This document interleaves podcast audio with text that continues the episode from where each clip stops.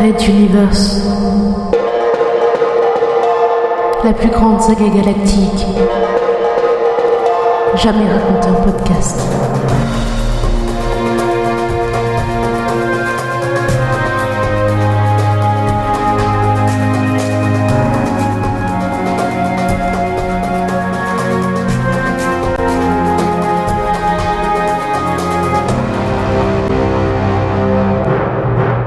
Chapitre.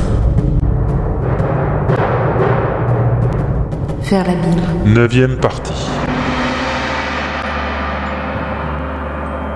L'Exode est parti vers sa destination finale, Antares 4. Mais à peine entré dans le multi-espace de transition, un des transporteurs subit une attaque de pirates.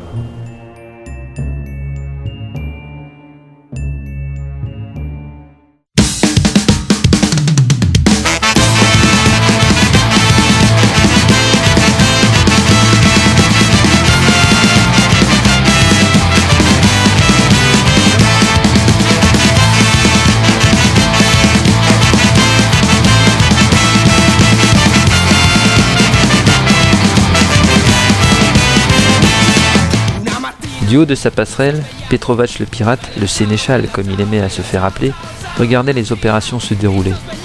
Son vaisseau était placé en arrière du transporteur, légèrement au-dessus, un très bon poste d'observation qui englobait toute la scène. Donnez l'ordre de l'abordage, que les passerelles d'attaque soient lancées. Il rugissait de fierté et d'orgueil.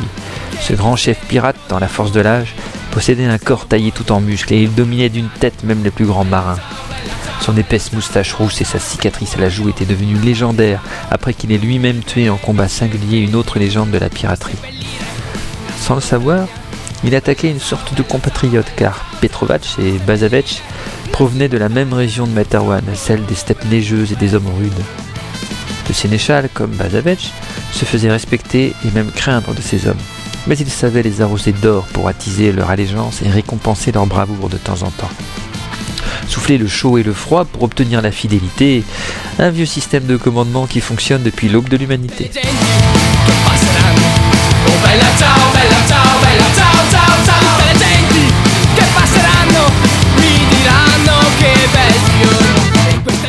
Transporteur vibrait sous ses yeux, la synchronisation n'étant pas parfaite, un peu comme une télévision qui reçoit mal son signal.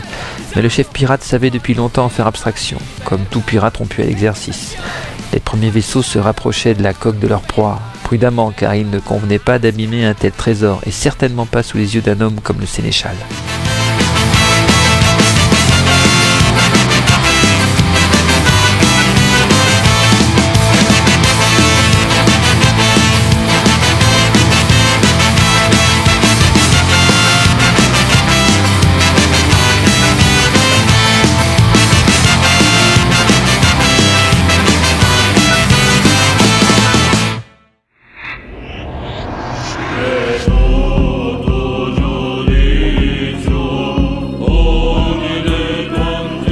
Pendant ce temps, Bazavec s'était réinstallé dans son fauteuil de commandement et toute son équipe l'assistait dans un bal de rapports, d'ordre et de contre-ordre.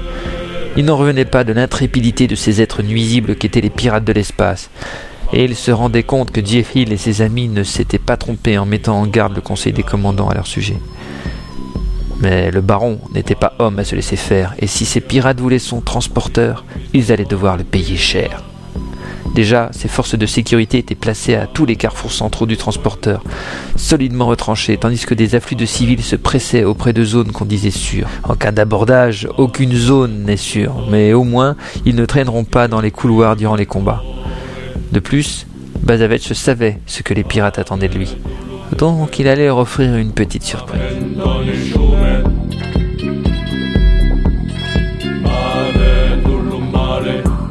Chef, il nous manque encore une petite dizaine de mètres et nous pourrons tirer. hurla le responsable de passerelle d'assaut d'un des vaisseaux d'abordage.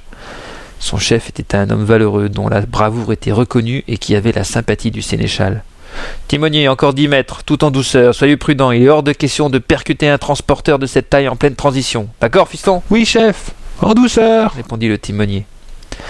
Le chef était inquiet, son sixième sens lui disait qu'ils allaient vers un gros problème, mais il ne devinait pas quoi. Regardant par un hublot, il voyait le transporteur immense se rapprocher, tandis que les deux champs transdimensionnels fusionnaient, permettant aux passerelles de créer un lien entre les deux vaisseaux. D'un œil, il regarda les membres de la première vague d'assaut, tous des vétérans, le regard sombre, prêts à en découdre. Cela le rassura un peu. Une fois lâchés, ces chiens de guerre ne feraient pas de quartier. Il retourna son regard vers le transporteur et aperçut un élément intrigant. Un des panneaux pivotait, ouvrant un espace noir d'où sortait un Bazavech se leva d'un coup. Feu à toutes les batteries Et d'une douzaine d'endroits, des mitrailleuses multiples à double canon de charge crachèrent la mort autour d'elle. Trois des vaisseaux d'abordage, touchés gravement, perdirent contrôle et s'éloignèrent du transporteur pour exploser, leurs débris entraînant de graves dégâts à d'autres vaisseaux d'abordage de la seconde vague. Un autre croiseur perdit le contrôle de sa direction et percuta le transporteur, entamant une brèche qui entraîna l'isolement étanche de toute une section. Puis, projeté en arrière, il perdit sa synchronisation et disparut dans les limbes d'une autre dimension.